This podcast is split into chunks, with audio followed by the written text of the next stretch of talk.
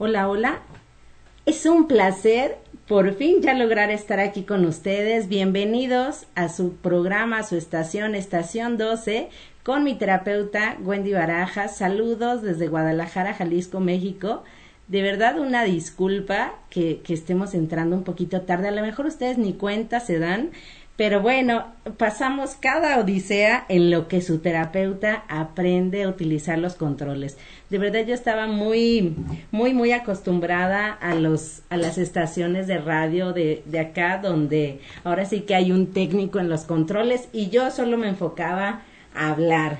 Y, y, pues no, parte de lo que diría la epigenética es que hay que moldear a nuestro cerebro y hay que aprender cosas nuevas. Entonces créanme que esto de los controles ha sido todo un reto para mí, pero bueno, la emoción no se nos quita y aquí siempre iniciamos el programa sudando en lo que le entendemos. Ya me voy a meter a ver 10 tutoriales en YouTube de todas las dificultades a las que te puedes enfrentar. Ya logramos, ahora sí que me escuchen, porque ahorita estábamos en la transmisión y creo que nadie me escuchaba. Y pues ni modo, se perdieron esa parte que era tan interesante. No se crean, volvemos a empezar. Y pues hoy, aquí en mi terapia con Wendy Barajas, vamos a tener un gran programa porque el día de hoy, pues vamos a hablar un tema que no pasa de moda, que es algo que hemos tanto disfrutado como padecido a través de la historia desde los primeros tiempos, que es el amor. El amor, el amor, el amor, eso es algo que a, que a todos, todos lo hemos vivido alguna vez y nos vamos a referir al amor romántico, al amor de pareja, porque bueno, hay diferentes tipos de amor, ¿no? Podemos hablar del amor de padres, de hijos, de hermanos, de, de amigos, pero vamos a hablar sobre este amor, amor de pareja, y pues todas las vicisitudes a las que nos podemos encontrar. Los invito a que si tienen alguna pregunta, algún comentario, nos puedan escribir aquí a través de Estación 12 en todas las redes sociales que tenemos. También tenemos por ahí un WhatsApp. Y también si quieren dirigirse conmigo directamente, también lo pueden hacer a través de mis redes sociales. Estoy en todos lados como terapeuta Wendy Barajas. Por ahí me pueden mandar un mensajito y podemos compartirlo también aquí con toda la gente que nos esté escuchando porque la estación 12 se escucha en todo, en todo el mundo y realmente tenemos conductores muy, muy buenos y bueno, del público, bueno, qué público tan maravilloso. Tenemos aquí gente que le interesa reflexionar, que le interesa hacer cambios y que buscan la mejor versión en su vida. Así que, bueno, pues vamos empezando, vamos a hablar sobre esto que nosotros llamamos amor y lo que implica este proceso.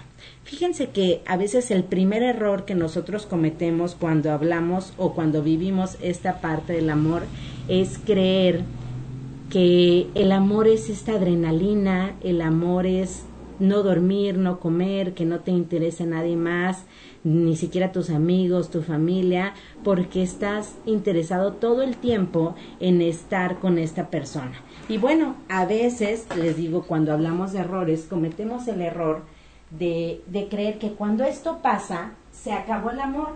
Y la verdad es que no, justamente cuando esto pasa, es porque podríamos estar hablando de que apenas inicias una relación de estabilidad, posiblemente a lo mejor de compromiso, y entonces hay muchísimas personas que se pueden encontrar adictas a esta adrenalina, porque el, el inicio del amor es el enamoramiento, y entonces el enamoramiento es así, o sea, es, es, es generar inclusive hasta un tipo de droga en tu cerebro, donde pues de verdad se te quite el hambre, no tienes sueño, todo el tiempo quieres estar con esta persona, sientes estas maripositas en el estómago que después bromeamos que se convierten en sapos, ¿no? Cuando las cosas no funcionan en esa relación.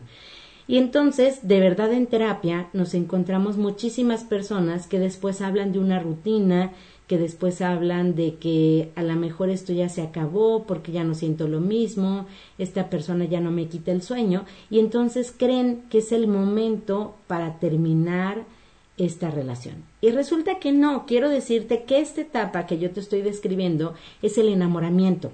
Y según los científicos, ellos hablan de que el enamoramiento dura alrededor de entre 6 a 18 meses. Y después de estos 18 meses realmente ya llegas a una etapa de estabilidad, donde ya conoces más a la persona. ¿Y qué creen? ¿Cómo no, darnos cuenta que ya pasamos la etapa del enamoramiento? Bueno, es cuando ya le puedes ver esos defectos, cuando ya ves que a lo mejor no está tan guapo, tan guapa, cuando ya ves que se equivoca, cuando ya ves que hay detalles que a lo mejor no te encantan tanto, ahí podríamos hablar que el enamoramiento ya pasó.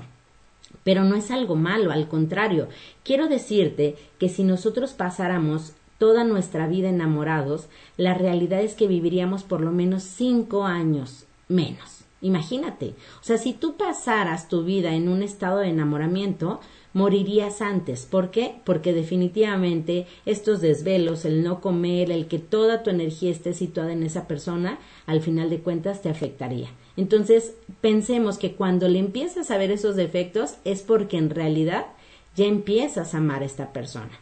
Y bueno, ahí podemos poner como en una balanza qué es lo que tenemos que hacer y pues si puedo o no aguantar cosas en una relación de pareja. Yo te diría que lo primero que nosotros tenemos que construir para hablar de un buen amor es dejar el concepto del enamoramiento de, de Walt Disney donde yo te diría que este enamoramiento es a través, o este amor, ya hablemos de amor, el amor construido en Walt Disney y en las películas, bueno, el de las novelas todavía está un poquito más escalofriante. Quedémonos con la idea romántica de, de Disney, donde aparentemente todo es perfecto.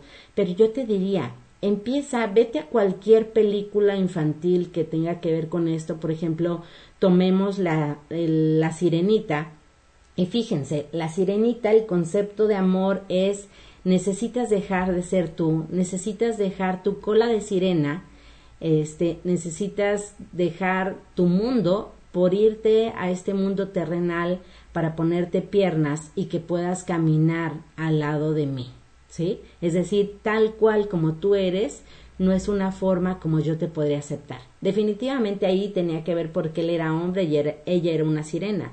Pero si empiezan a ver en todos los demás ejemplos de Disney, se van a dar cuenta que son amores donde tienes que dejar de ser tú para poder estar en una relación. Y entonces las cosas no deberían de ser así. O sea, el amor es aceptación, el amor es compromiso, el amor es no te pondré condiciones ni las aceptaré de ti te lo vuelvo a decir para que si lo quieres anotar, lo anotes, es amor, es no te pondré condiciones ni las aceptaré de ti. Es decir, como amor yo te acepto, como amor sé que tienes defectos, como amor sé que no eres perfecto, porque eso al final de cuentas es lo que a nosotros nos hace humanos. Y esto es parte de lo que nosotros nos tenemos que grabar. Ahora, ¿cómo darme cuenta si alguien puede ser mi pareja o si no.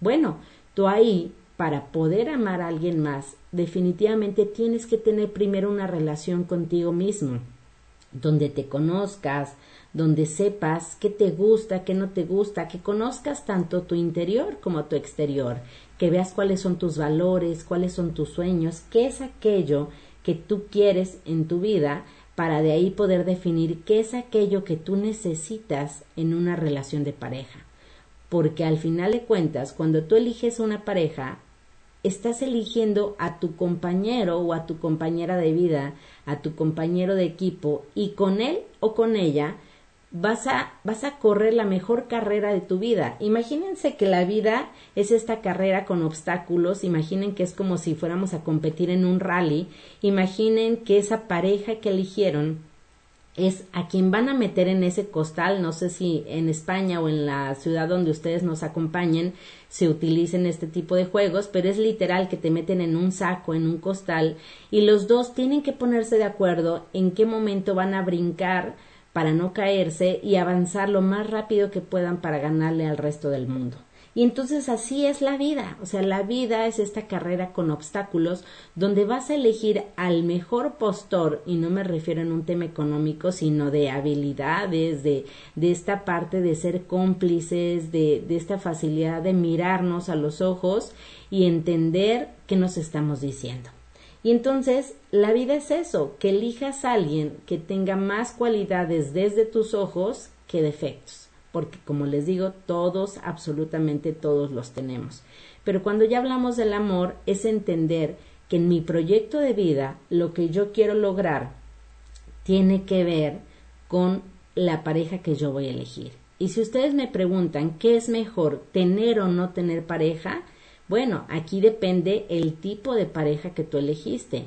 Porque si es una pareja donde tú puedes ser cómplice, donde pueden ser amigos, donde se apoyan, donde se busca que los dos tengan proyectos y que crezcan, pues apuéstale más a estar en pareja que a estar solo. Porque al final de cuentas nosotros como seres vivos somos seres sociales que necesitamos esta compañía, este estar en equipo, y, y, es mejor, de hecho, hay estudios donde demuestran que las personas que tienen una relación buena de pareja, buena, ¿eh? Tomen en cuenta una relación buena, no donde hay violencia, donde hay descalificaciones, donde hay gritos, una relación dentro de lo que cabe sana, porque también los conflictos es parte de la relación. Si tú estás teniendo una buena relación de pareja, vas a vivir más años que aquellas personas que están solteras. Entonces, tómenlo en cuenta. Si pensaban que estar, por ahí dirían los jóvenes, forever alone es la onda, pues no necesariamente, porque puedes aportar más en equipo que si estamos nosotros solos. Entonces, el primer punto es entender que en estas fases del enamoramiento, el amor, hasta llegar a una estabilidad y un compromiso, pues hay diferentes facetas y que esta adrenalina es algo normal en esta primera etapa. No significa que ya el resto del tiempo de tu vida ya no vas a volver a sentir el enamoramiento. Pensemos que también este estar en pareja es como, como estar en una rueda de la fortuna donde hay momentos de subida y bajada. Entonces, a pesar de que tengas 10, 15, 20, 40 años de casado o con esta persona, la verdad es que sí va a suceder que en otros momentos te vuelvas a sentir emocionado te vuelvas a sentir con esa adrenalina, te vuelvas a comprometer, por eso también existen las bodas de plata, las bodas de oro, porque vuelven a revivir esta etapa de enamoramiento y hay diferentes etapas en tu vida que cada quien lo sentimos de manera diferente, donde tú vas a volverte a comprometer en tu relación de pareja. Y tomemos en cuenta aunque haya dichos por ahí de es que yo no cambio, yo así soy y así me voy a morir, no es cierto, o sea, todo el tiempo nosotros estamos cambiando, estamos haciendo una diferencia. Entonces, en este proceso de elegir a tu pareja, pues nos vamos a dar cuenta que hay etapas de crisis, que hay cambios, que estamos madurando y vamos a tomar muchos factores en el ciclo vital de la familia que al final van a venir a aportar mucho o poco a la relación. ¿Sí? Entonces, bueno, ya libramos el enamoramiento, ya llegamos a esa estabilidad, ya nos estamos comprometiendo, nos llegamos a casar y aparentemente todo va bien. Bueno, pensémoslo en un ejemplo de lo que nosotros llamaríamos normal, aunque en realidad no hay nada que sea normal o anormal en este venir de la vida. Pero pensemos que nos casamos, pasamos un, unos, un par de meses o a lo mejor un año, dos años y encargamos bebés. Bueno, pues quiero decirles que una de las crisis más fuertes que puede vivir una relación de pareja es justamente el proceso de la llegada de los hijos. Sí, como lo oyen, a pesar de que nosotros lo, lo vendamos como una bendición, que sí lo es, ¿eh? de verdad la, la etapa de tener hijos es un proceso muy bonito, pero la realidad es que pensando, situando nuestra atención en la pareja, la etapa de la llegada de los hijos es un momento de crisis y puede ser la etapa más tambaleante de la relación. Quiero decirles que según estudios se ha demostrado que justo en el proceso donde la mujer está embarazada, el hombre llega a ser un poco más infiel o tienen más tendencia a caer en un tema de infidelidad por esta parte del embarazo. ¿Por qué? Porque bueno, hay todavía muchos mitos, hay muchos tabús respecto al embarazo y a la sexualidad, cuando en realidad no tienen nada que ver perfectamente si tienen un embarazo normal podrían seguir teniendo intimidad. Y acuérdense que también la intimidad en la relación de pareja no es solamente el hecho del acto como tal sino es el filtreo es el acercamiento son las pláticas es el compartir una velada romántica eh, son las miradas son los mensajitos que hoy gracias a la tecnología nos podemos mandar es el compartir una película es tomarnos de la mano y salir a caminar. O sea, todo esto es parte también de la relación íntima de la pareja, no es meramente el acto sexual. Y a pesar de eso, embarazados aún así podríamos vivir esta parte sexual sin ningún problema. Así que todos esos mitos, esos tabús, dejémoslos a un lado, a menos que literal tu médico lo prescribiera. Y entonces, hombres, de verdad no hay necesidad de traer una tercera persona a la relación y menos en esta etapa donde la mujer podría estar más sensible y donde las hormonas están haciendo lo suyo. Imagínense, esta persona está dando vida a un nuevo ser y entonces imagínense cómo cómo traemos al mundo a este nuevo individuo cuando está percibiendo, cuando está sintiendo todas las emociones que tiene la mamá, ¿sí? Entonces no, no sería lo más recomendable, al contrario, debería de ser el momento de fortalecer la relación, de tomar cursos psicoprofilácticos, todo lo que tenga que ver en pareja, que tenga relación en este proceso del embarazo. Ahora lo siguiente es, bueno, ya pasaron los ocho o nueve meses y resulta que llegan los bebés a nuestra vida y bueno, nos enfrentamos a otra crisis porque hasta bromeamos que llegas a la casa y haces toda una fiesta por el bebé o por el hijo pequeño y a la pareja ya casi casi ni siquiera la saludas. Y entonces tenemos que tomar en cuenta, a mí si en este momento me preguntaran, ¿Qué es más importante, los hijos o la pareja? Yo te diría, bueno, si enumeramos, primero ponte en primer lugar tú, porque si tú estás bien, el resto de tu mundo también lo va a estar. Y después de ponerte a ti, lo siguiente es que pongas a tu relación de pareja, es decir, eres tú primero en número uno, en número dos está tu pareja y en número tres están tus hijos. Sí, como lo oyen, los hijos estarían en tercer lugar porque en realidad la persona que tú elegiste y con la única que en realidad deberías de envejecer es con tu pareja. El ideal sería que tus hijos crezcan y se vayan y hagan también su vida, así como los pajaritos este nacen, aprenden a volar y se van a crear su propio nido y a formar su familia, igual lo deberíamos estar haciendo los seres humanos. Entonces, a la persona a la que más le tienes que dedicar tiempo, con quien debes de ser cómplice, con quien tienes que crear esa relación, es justamente con la pareja que elegiste, porque si lo vemos de una manera ahora sí que puntual, tu pareja es la única persona que realmente estás eligiendo en la vida para que te acompañe siempre, ¿sí? Tus amigos pues van y vienen porque cada uno está haciendo igual su vida y viven en diferente casa, etcétera. Tus hijos apostamos a que se van a ir y tus padres también, pues en algún momento tú te vas a despegar de ellos. Entonces, la mejor inversión, si lo vemos así, si estamos hablando de estar en una relación de pareja, la mejor inversión a la que tú le vas a dedicar es justamente a la pareja. Entonces, piénsalo así, voy a elegir a mi mejor equipo para correr este rally y poder llegar a la meta y tener muy buenos resultados.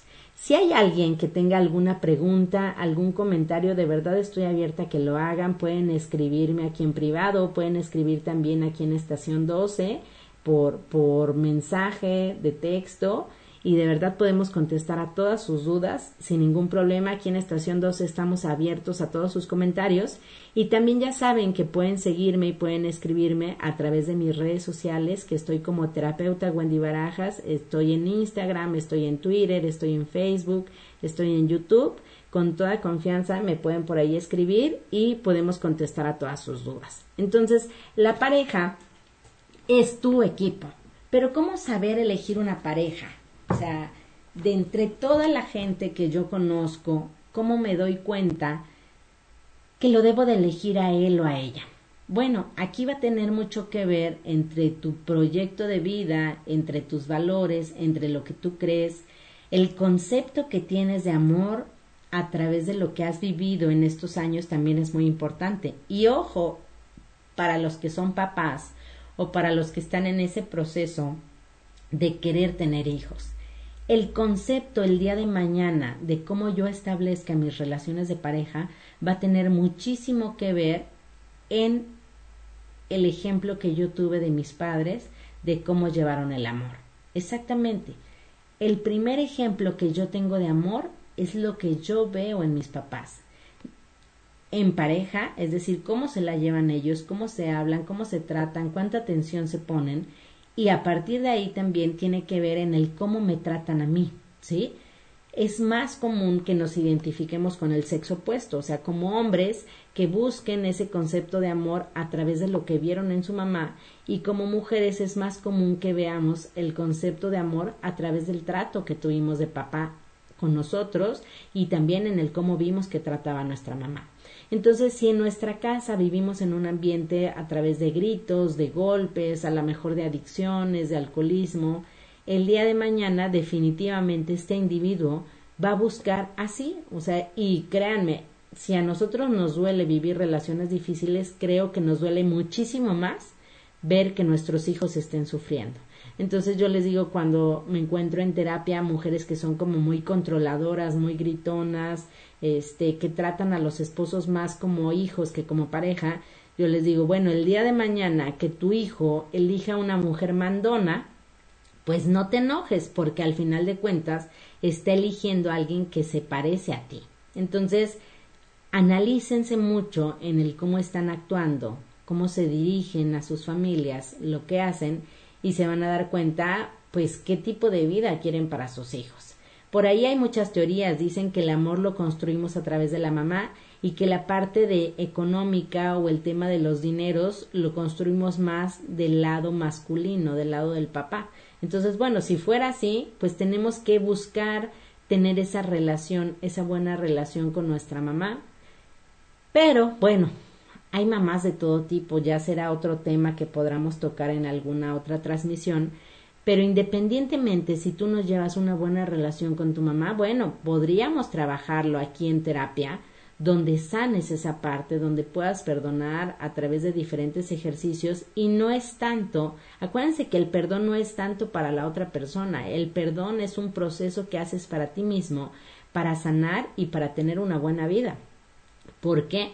porque a través del odio, a través del enojo, a través del resentimiento, a través de esa discordia, nosotros podríamos generar diferente tipo de enfermedades, principalmente el cáncer.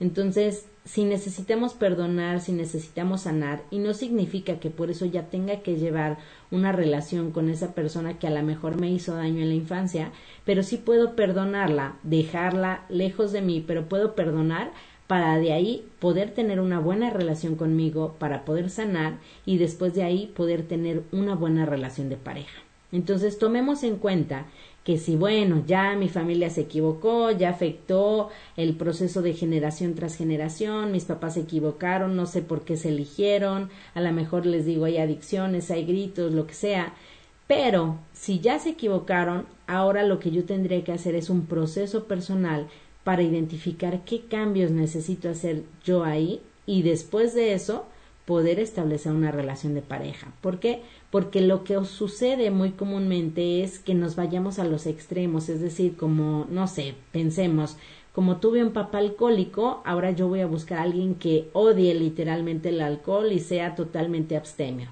y yo les digo, bueno, en una fiesta a lo mejor no te diviertes ni con uno ni con el otro. Entonces los extremos, al final de cuentas, nos llevan a lo mismo.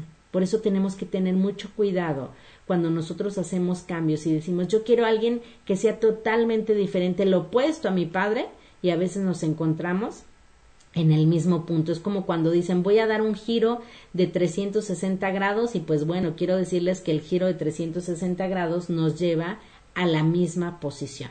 Entonces tenemos que ir modulando e identificando con qué sí puedo vivir y con qué no puedo vivir. Otro, quiero decirles, otro de los errores más comunes que nos podemos encontrar a la hora que se establecen relaciones de pareja es creer que cuando nos casemos o que con el tiempo va a cambiar. Es decir, que cuando nos casemos se le va a quitar aquellos defectos que no me gustan o que como ya es aparentemente de mi propiedad de esa persona, pues ya ya voy a pedir que sea diferente. Y pues no, quiero decirte que justamente en el momento que tú dices sí acepto, sí acepto, imagínate lo fuerte que es, estás aceptando todo aquello de esa persona. ¿Sí? Como lo escuchas, estás aceptando todo como es esa persona, entonces ya casados no es el mejor momento para hacer cambios. Ya no es momento para pedirle que quite tal cosa porque en realidad cuando tú elegiste casarte con esa persona fue aceptar todo aquello, tanto lo positivo como lo negativo. Entonces por eso tenemos que tener tanto cuidado y por eso es tan importante el proceso del noviazgo para ver con qué sí puedo vivir yo y con qué definitivamente no puedo vivir. Y entonces tú tendrías, o sería muy bueno, que hicieras una lista entre tu ideal de vida, entre tus valores, entre lo que a ti sí te gusta y lo que definitivamente no podrías tener en una relación de pareja. Sin irnos a los extremos y sin buscar esa perfección, solamente piensa que de plano no puedo yo, así no puedo ni siquiera tenerlo cerca, y cuáles son esas cosas que sí podría ceder, porque como ya lo decíamos en un inicio, todos, todos somos imperfectos, entonces pues tenemos que ceder algunas cosas que realmente no impliquen que para nosotros sea un problema, ¿sí?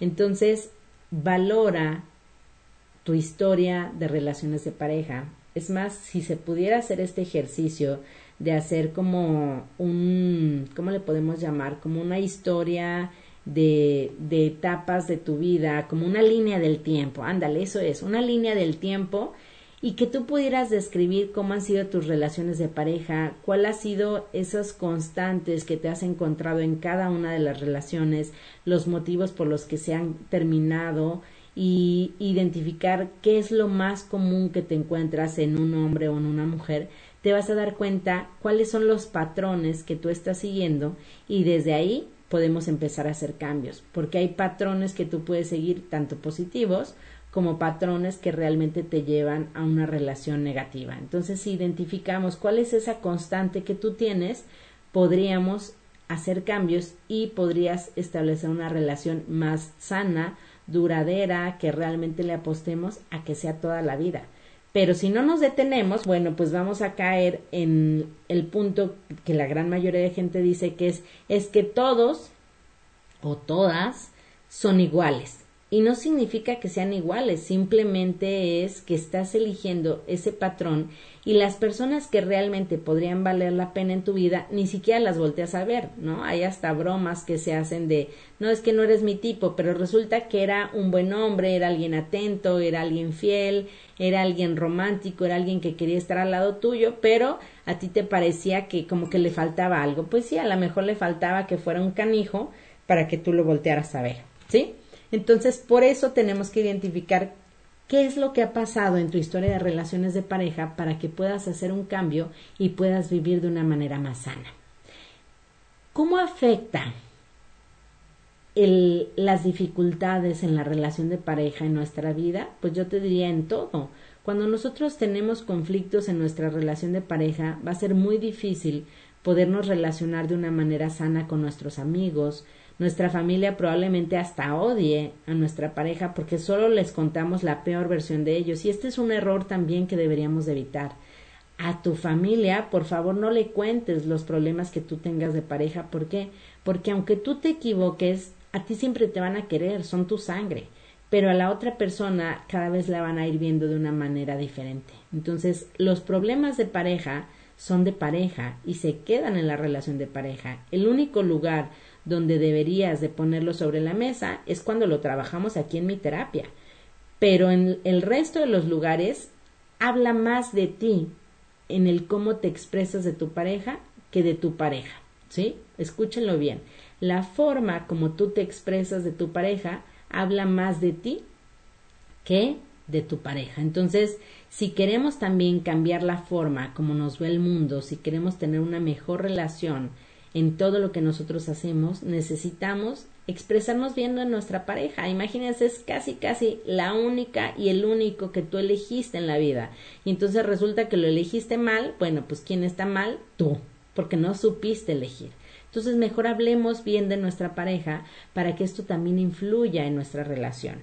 Ya en otra transmisión veremos qué se tiene que hacer y cómo serían las formas más sanas, por ejemplo, de, de llevar una discusión, de pelearnos tal cual, porque no quiere decir que aquellas parejas que no se pelean son las que están bien. Yo te diría, a mí me preocupa más en terapia o en reuniones sociales cuando me dicen, no, es que nosotros nunca nos peleamos. Bueno, para mí se activa como un foco rojo de pues si nunca nos peleamos significa que no tienes una, una relación, no hay una comunicación tal cual profunda y por eso no hay nada de conflicto. O sea, sí te puedes pelear en la relación de pareja, solo hay que aprender de cada pelea. Si no hay un aprendizaje en las peleas, entonces no estás, no sabes ni siquiera pelear y hasta en eso tenemos nosotros que aprender. Necesitamos hacer cambios para que esto funcione. Entonces, como tal, yo les diría, no, no nos hagamos adictos al enamoramiento, busquemos establecer relaciones duraderas, tengamos claro qué es lo que estamos buscando en una relación para que sea más fácil encontrarlo y ojo, no te vayas a un extremo tan inalcanzable donde nadie sea suficiente para ti, porque si no te vas a quedar solo, te vas a quedar sola, o sea, pongamos sobre la mesa para ti qué es más importante y busca esas cualidades y claro que las vas a encontrar, ¿sí? No nos cerremos a, a no, hasta que no sea, por ejemplo, George Clooney, no, no me voy a casar, pues definitivamente te vas a quedar sola o te vas a quedar solo. Entonces, ya cuando estamos en la relación de pareja, acuérdate, después de ti, la persona más importante en tu vida es tu pareja porque es la única persona que realmente tú elegiste tus hijos son, yo les digo, son como los huevitos kinder, ¿no? Los huevitos kinder adentro traen una sorpresa y es el juguete que te tocó, es al azar. Entonces los hijos serían algo por así, si lo queremos ver de una manera infantil para explicarlo, sería así, es el huevito que te tocó y claro que lo vas a amar como sea que sea, chueco, derecho, como esté, tú vas a amar a tus hijos, pero no los eliges. Sí puedes elegir tener hijos, pero no el que, el que te toca. Eso ya es ahora sí que, que, que casual. Por aquí me dicen que hay mensajes de WhatsApp. Déjenme ver. Es que yo me emociono y se me olvida que tengo que ver todo. A ver, permítanme. Por aquí. No, hay 999 mensajes. Déjenme ver si alguien puso por aquí alguna pregunta. Ya, por aquí están mandando muchos saludos. Mira, está por aquí Javi, Julisa, ¿cómo están? Buenos días, buenas tardes. Está, déjenme ver, está Pablo, también está Lina, está Julisa también, Dalia, bendiciones para todos. Muy bien, no, pues ahora sí que los saludo a todos, qué bueno que están conectados, ya saben que pueden hacer sus preguntas, todavía nos quedan unos cuantos minutos Así que si hay algo que quieran comentar aquí en el programa de mi terapia con Wendy Barajas, con confianza lo pueden escribir aquí por WhatsApp o por Messenger también de estación 12. Aquí los tenemos y podemos compartir sus preguntas, sus comentarios con todo gusto. Muchísimas gracias Pablo Manrique que dice qué razón Wendy. Fíjense que es todo un arte esta parte del amor, porque para empezar, digo, yo, yo no me cierro a, a un amor heterosexual, la verdad es que el amor es el amor, pero de entrada si nos vamos a lo que estaría posiblemente establecido socialmente entre un amor heterosexual, pues nos enfrentamos a qué es la unión entre un hombre y una mujer. Y entonces, pues desde ahí es tan diferente la manera como ama un hombre a como ama una mujer, las cosas que cada uno observa, o sea, nos comunicamos totalmente diferentes y así queremos que las cosas funcionen. Entonces, es todo un reto que para que funcione la relación de pareja, primero necesitamos conocernos de verdad a nosotros mismos. Hace falta mucho y aquí en mi terapia vamos a ir cada viernes llevándolos en ese proceso de autoconocimiento, porque la mejor inversión que nosotros podríamos hacer es querernos, es, es hacer cambios, es ir identificando lo que a nosotros nos gusta y lo que no nos gusta, con lo que soñamos, nuestros miedos, los obstáculos que tenemos, sanar nuestro pasado para que las cosas puedan funcionar. De verdad es un gran reto, primero, podernos ver al espejo a nosotros mismos y poder tener una buena relación. Darnos cuenta que como sea, estamos completos y bueno, resulta ser que sobre todo en el aspecto físico es donde más nos encontramos dificultades, ¿no? Yo siempre digo, los que son lacios quieren ser chinos, los que son chinos quieren ser lacios, los que son delgados quieren ser gorditos, los que son gorditos quieren ser delgados, los que son altos quieren ser chaparritos, los chaparritos quieren ser altos, los blancos quieren ser morenos, los morenos quieren ser blancos. Pareciera que nadie está a gusto con lo que tiene. Y pues no, detente hoy, hoy cuando te vayas a dormir, porque en España ya van a ser las cuatro de la tarde, aquí en México apenas inicia nuestro día y si tú te estás levantando el día de hoy o si estás a punto de acostarte, vete al espejo y revisa todas aquellas cosas que puedes rescatar que te gustan de ti y crea cada día esa relación contigo donde identifiques cada vez más todo aquello que tú puedas abrazar y hacer parte de tu vida. Porque como sea que tú hayas nacido refiriéndonos a un aspecto físico, estás completo, así como sea estás completo porque eso es lo que te tocaba vivir y tenemos que aprender a vivir también con nuestros defectos y hacerlos parte de nuestra vida para sacarle el mayor potencial. Entonces, si tú te amas, y tú tienes esa buena relación, si tú te puedes ver al espejo con todas las estrías que sea, con la celulitis, con las cicatrices que haya, si tienes alguna este, situación médica, si tú puedes amarte tal cual estés, va a ser muy diferente la forma como tú te presentes allá afuera.